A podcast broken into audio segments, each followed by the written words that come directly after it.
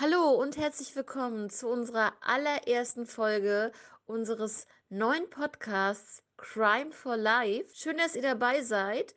Äh, und dann würde ich einfach sagen, wir stellen uns jetzt erstmal vor. Ähm, also ich bin Kati und ich habe schon einen äh, Podcast online und dieses ist mein zweiter Podcast. Und ich dachte mir, dass ich noch einen Podcast machen könnte ähm, auch mit Crime, mit einer ganz lieben Freundin von mir und zwar Denise. Und ja, Denise, dann stell du dich mal vor. Ja, hallo, ich bin die Denise, genau. Äh, für mich ist das mein erster Podcast mit der Kathi auch zusammen. Äh, genau, ich freue mich auf jeden Fall sehr über neue Kriminalfälle mit ihr zu berichten und darüber zu erzählen. Und ja, ich finde Kriminalfälle auf jeden Fall sehr interessant, ähm, wie die Fälle aufgedeckt werden, was mit den Menschen überhaupt passiert ist. Ja, und ich würde mal sagen, ich gebe an die Kathi wieder weiter. Ja, danke schön. Und ich würde sagen, wir starten jetzt einfach mal in den Fall. Ähm, und zwar gehen wir zurück ins Jahr 1985. Das ist sogar mein Geburtsjahr. Und ähm, ja, ihr dürft gespannt sein.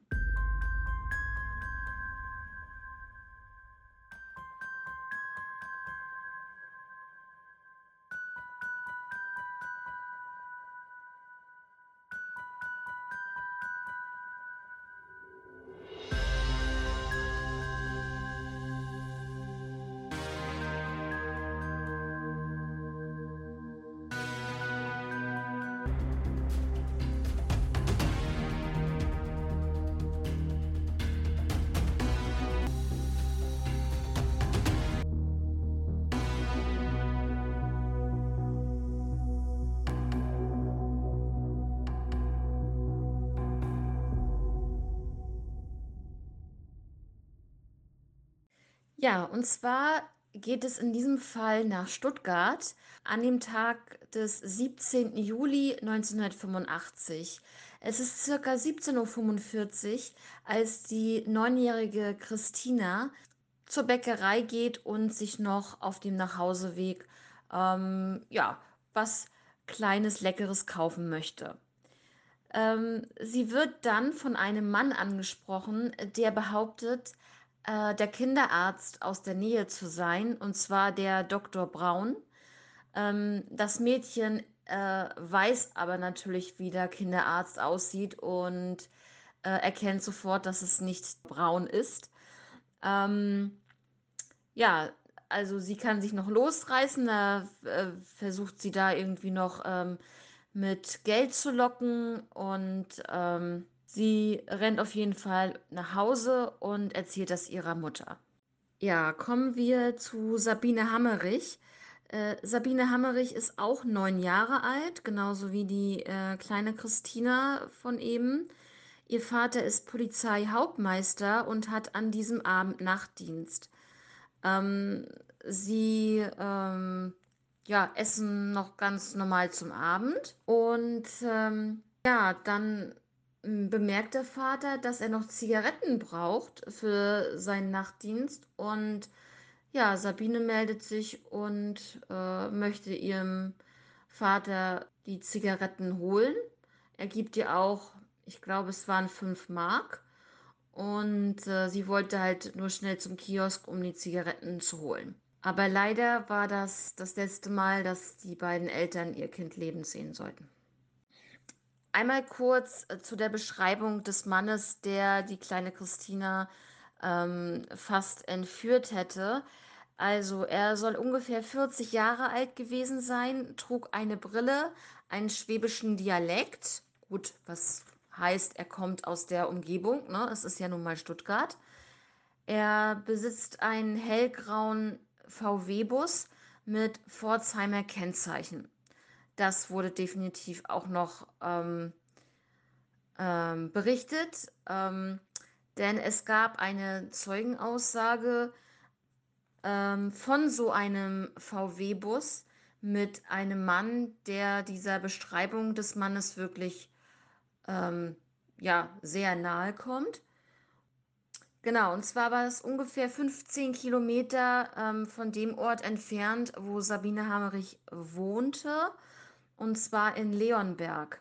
Ähm, dort wurde dieser VW-Bus gesichtet, der dann ähm, hinter einem äh, Linienbus halten musste.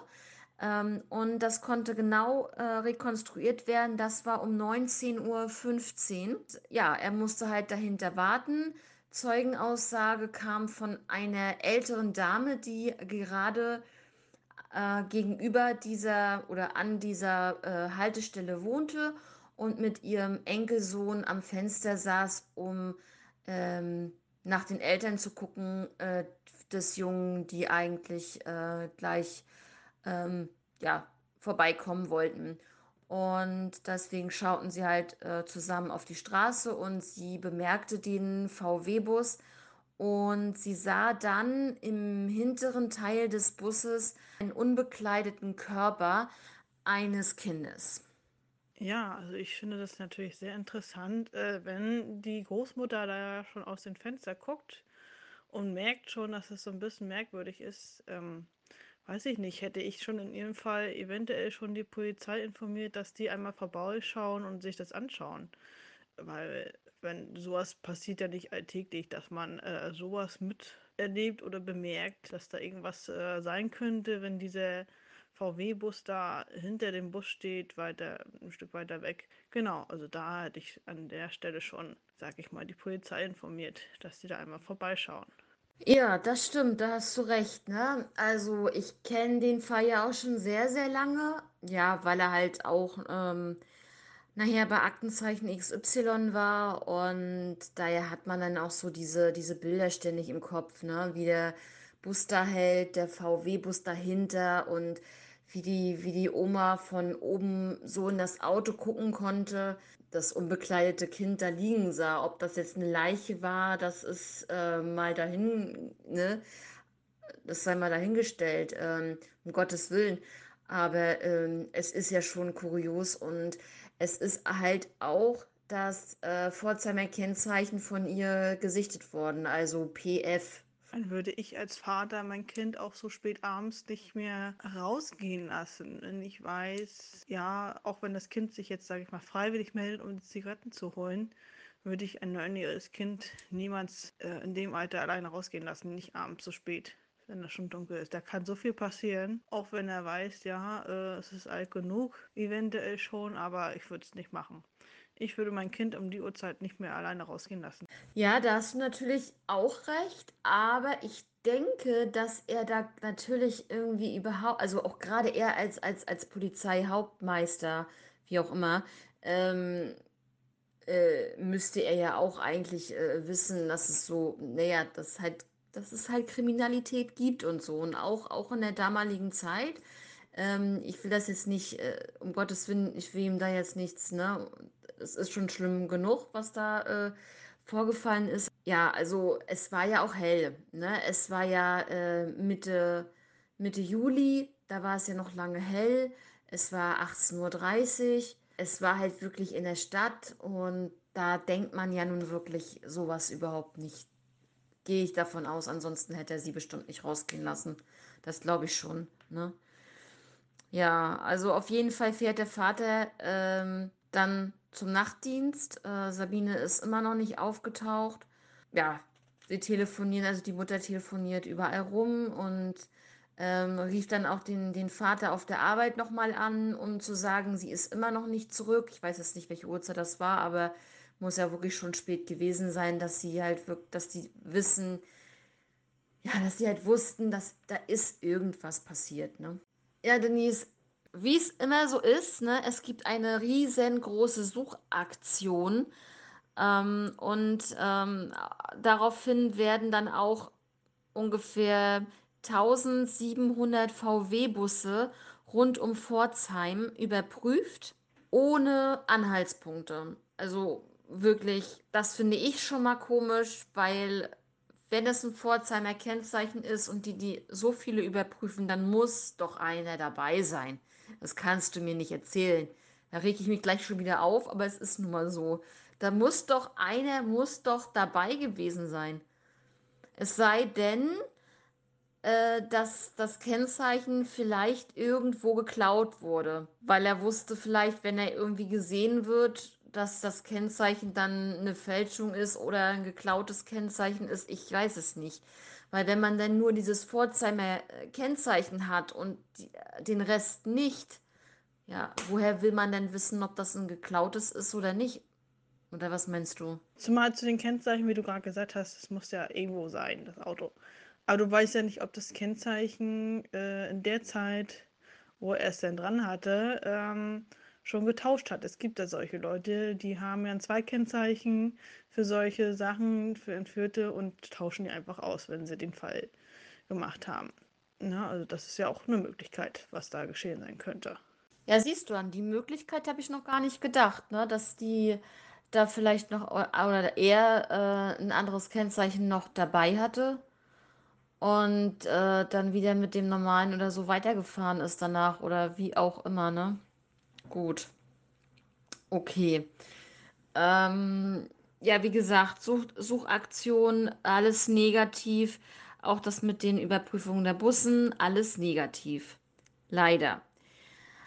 17 Monate später findet man dann in einem Waldstück bei Bamberg, also Ende des Jahres, also kurz vor Silvester 86, ähm, circa 200 Kilometer von Stuttgart ist das Bamberg.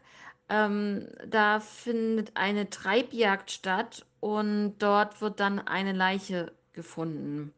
Man hat natürlich zu dem Zeitpunkt, weil es ja schon 17 Monate her ist, diese Verbindung nicht zu dem Fall in Stuttgart, ähm, also jetzt hier in Bamberg. Und ja, das macht die Identifizierung dann noch schwerer. Warum auch immer. Also ich würde ja hier alle vermissten Fälle durchgehen.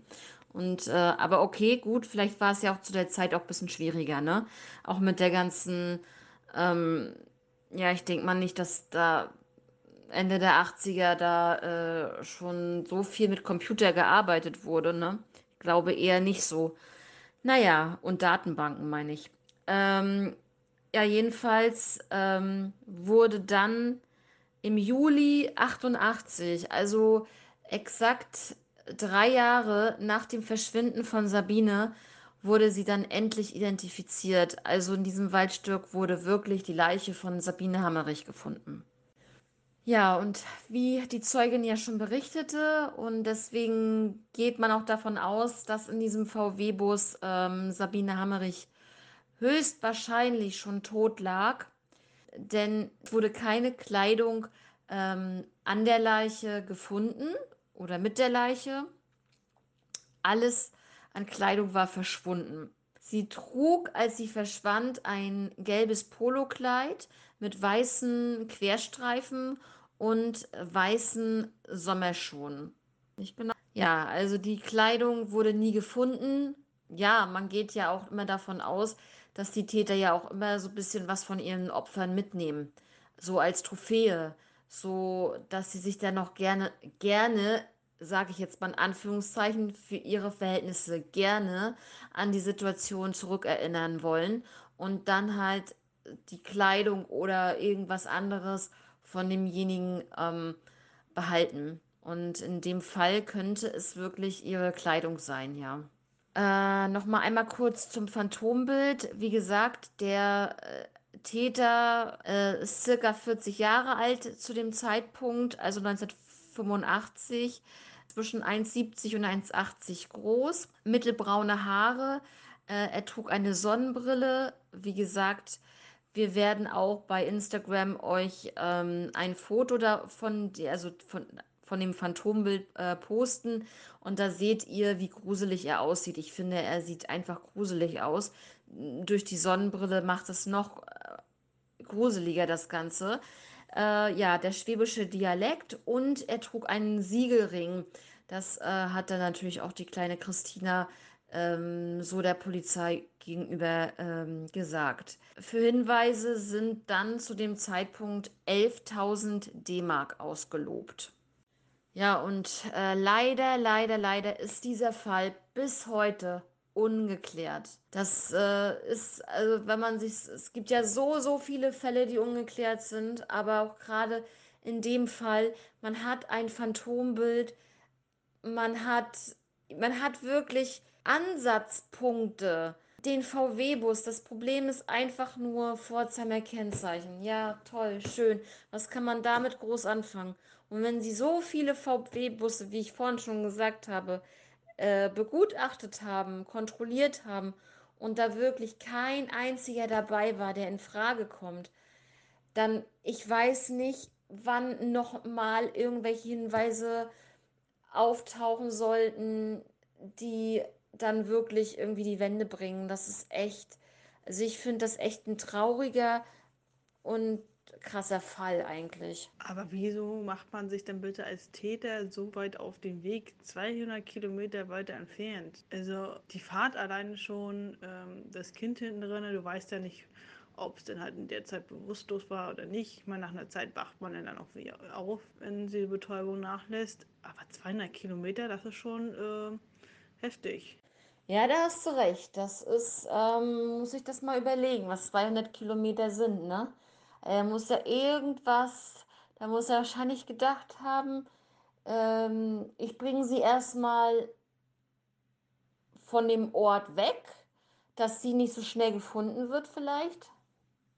Das wäre jetzt so meine einzige, ähm, aber dann bräuchte er auch nicht 200 Kilometer fahren, dann würden ja auch weniger reichen. Aber gut, man weiß nicht, was in so einem kranken Kopf vor sich geht, ne? Also das ist, äh, ist ja wirklich schon psychopathisch. Also ehrlich, ey, Kinder da ansprechen und Aber ich muss auch sagen, ich finde die, also ich bin ja, wie gesagt, in den Neunzigern so richtig aufgewachsen. Da habe ich das so, das erstmal so richtig das miterlebt, ähm, was es heißt, dass Kinder entführt werden, ähm, weil ich das alles ja in den Nachrichten verfolgt habe. Damals mit, ich sag mal, sieben oder acht Jahren habe ich das alles mitbekommen was damals mit Marc Dutroux war, zum Beispiel in den Neunzigern. Und ich muss ganz ehrlich sagen, ähm, man hat sich in den Neunzigern wirklich nicht mehr auf die Straße getraut. Und damals in den Achtzigern, da war das, ähm, kann es sein, dass es schon so ein bisschen ab und zu mal so einen Fall gab, der so ans Licht gekommen ist oder an die Öffentlichkeit allgemein. Aber ich glaube nicht so, wie es in den Neunzigern nachher war, das, was ich halt so miterlebt habe. Ähm, also da war wirklich so vom Dunkelwerden zu Hause sein, wenn man jetzt zum Beispiel im Dorf auf dem Spielplatz war oder so. Der Sp Spielplatz war von meinen Eltern ein Stückchen, ein Stückchen weit entfernt. Also ich sag mal jetzt 500 Meter oder so. Und ähm, ja, da wurde immer aufgepasst. Und immer, wenn wieder irgendein Kind entführt wurde und es ist, wurde, wurde vermisst, dann wurde wieder gesagt, pass auf, äh, geht nicht alleine, geht mit mehreren Leuten und so weiter, ne? Bloß wie gesagt, in den Achtzigern ja, das war noch wieder eine andere Zeit wahrscheinlich, ne? Da hat man wirklich so nicht äh, drüber nachgedacht, das Kind einfach so, ja. Die waren dann wahrscheinlich stolz, dass ihre Tochter äh, schon groß genug war äh, und äh, Lust hatte, äh, da loszuziehen und die Zigaretten für den Papa zu holen, denke ich. Oh ja, der Fall ist wirklich traurig. Ich möchte gar nicht wissen, wie sich die Eltern da überhaupt beigefühlt haben. Das muss schrecklich sein. Also man ist ja psychisch ja komplett fertig. Ähm, weiß ich nicht, hätte ich selber Kinder, glaube ich, würde ich durchdrehen. Also weiß ich nicht, ich würde nicht mehr nachts schlafen können, weil ich nicht weiß, was mit meiner Tochter geschehen ist. Ja, und des, deswegen denke ich mir, ist das ähm, für die Eltern, ähm, ja, also man muss sich überlegen, das sind 17 Monate und noch länger ja eigentlich, also drei Jahre eigentlich, äh, bis das jetzt bestätigt wurde, dass es Sabine war. Also alleine so diese, ja, so wie du sagst, dieses psychische, ne? Pff, also, da können doch die Eltern nicht, also ich weiß nicht, ich, ich kann mir nicht vorstellen, einfach weiter zum, also dann äh, nach einem bestimmten Zeit, nach einer bestimmten Zeit weiterzumachen und zur Arbeit zu gehen und ähm, dann hast du ja den ganzen Alltag. Äh, wie soll man dann auf, auf an diesen Punkt kommen. Und das finde ich so bemerkenswert, wenn Eltern wirklich irgendwann sagen, ja, wir haben ja noch, wir haben ja unser, also das soll jetzt nicht verwerflich sein, aber nach bestimmten, nach einer bestimmten Zeit, nach Jahren, dass sie sagen, ja, wir können ja nicht einfach vor uns her vegetieren, wir müssen arbeiten, wir, wir müssen unser Haus, weißt du, wir müssen Geld verdienen. Vielleicht haben ähm, andere dann auch noch äh, mehrere Kinder, für die sie ja noch da sein müssen und stark sein müssen. Und also diese Kraft, die die, die äh, Eltern aufbringen, das finde ich so bemerkenswert, ne? Das ist Wahnsinn. Ja, Denise, dann sind wir schon am Ende des ersten spektakulären Falles, finde ich. Also für den ersten Fall, ähm, ja, ein paar Hinweise, aber es ergibt sich einfach nichts mehr. Und das ist so schade. Richtig schade und traurig. Ja, dann ähm, sag mir mal zusammengefasst deine Meinung mal dazu. Ja, also von meiner Seite aus war die Folge sehr spannend. Ähm, äh, zu sehen, wie ein Fall eventuell ablaufen kann. Ja, leider taucht ja immer sowas immer wieder auf, ne, dass Kinder verschwinden. Ich finde es äh, einfach nur äh, krank. Solche Menschen, äh, weiß ich nicht, gehören einfach nur weggesperrt. Also man sieht es halt leider den Menschen ja auch nicht an, was in denen so vorgeht. Leider. Aber ansonsten fand ich die Folge, die erste mit dir echt super, hat mir Spaß gemacht und ich hoffe, den Hörern hat es auch gefallen. Und ich freue mich auf, auf jeden Fall auf die nächste Folge mit dir. Ja, und würde sagen, bis zum nächsten Mal, liebe Zuhörer. Und einen schönen Tag euch noch. Ja, danke schön, Denise. Das freut mich sehr, dass dir das äh, gefallen hat, äh, den Podcast ähm, jetzt mit mir zu starten und dass dir die erste Folge ja auch zugesagt hat. Ja, liebe Zuhörer, wir hoffen natürlich, dass euch, dass die Folge für euch interessant war und dass ihr das nächste Mal wieder dabei seid und wir können auch äh, mit euch kommunizieren über Instagram, über crime-for-life. Da sind wir für euch da und wir posten Fotos, eventuell Karten, wenn irgendwas noch, ähm, wenn wir da noch was finden, also so, wo das Ganze stattgefunden hat. Ähm, es kommt ja immer ganz auf den Fall drauf an, aber in diesem Fall werden wir auf jeden Fall auch das Phantombild äh, für euch äh, dort mit reinstellen und ja, schreibt uns gerne Nachrichten. Ähm, und äh, unter den, unter den jeweiligen Fotos oder auch eine Direktmessage oder so. Wir würden uns wirklich sehr darüber freuen. Und ähm, ja, ich hoffe, dass wir jetzt einmal die Woche vielleicht eine Folge hochladen könnten. Ähm, das wäre auf jeden Fall super. Wir schauen einfach mal, weil wir ja beide auch berufstätig sind und das ja nur nebenbei machen und deswegen Schauen wir mal. Aber ich denke mal, das wird klappen. Und ja, würde sagen, bis zum nächsten Mal. Ciao.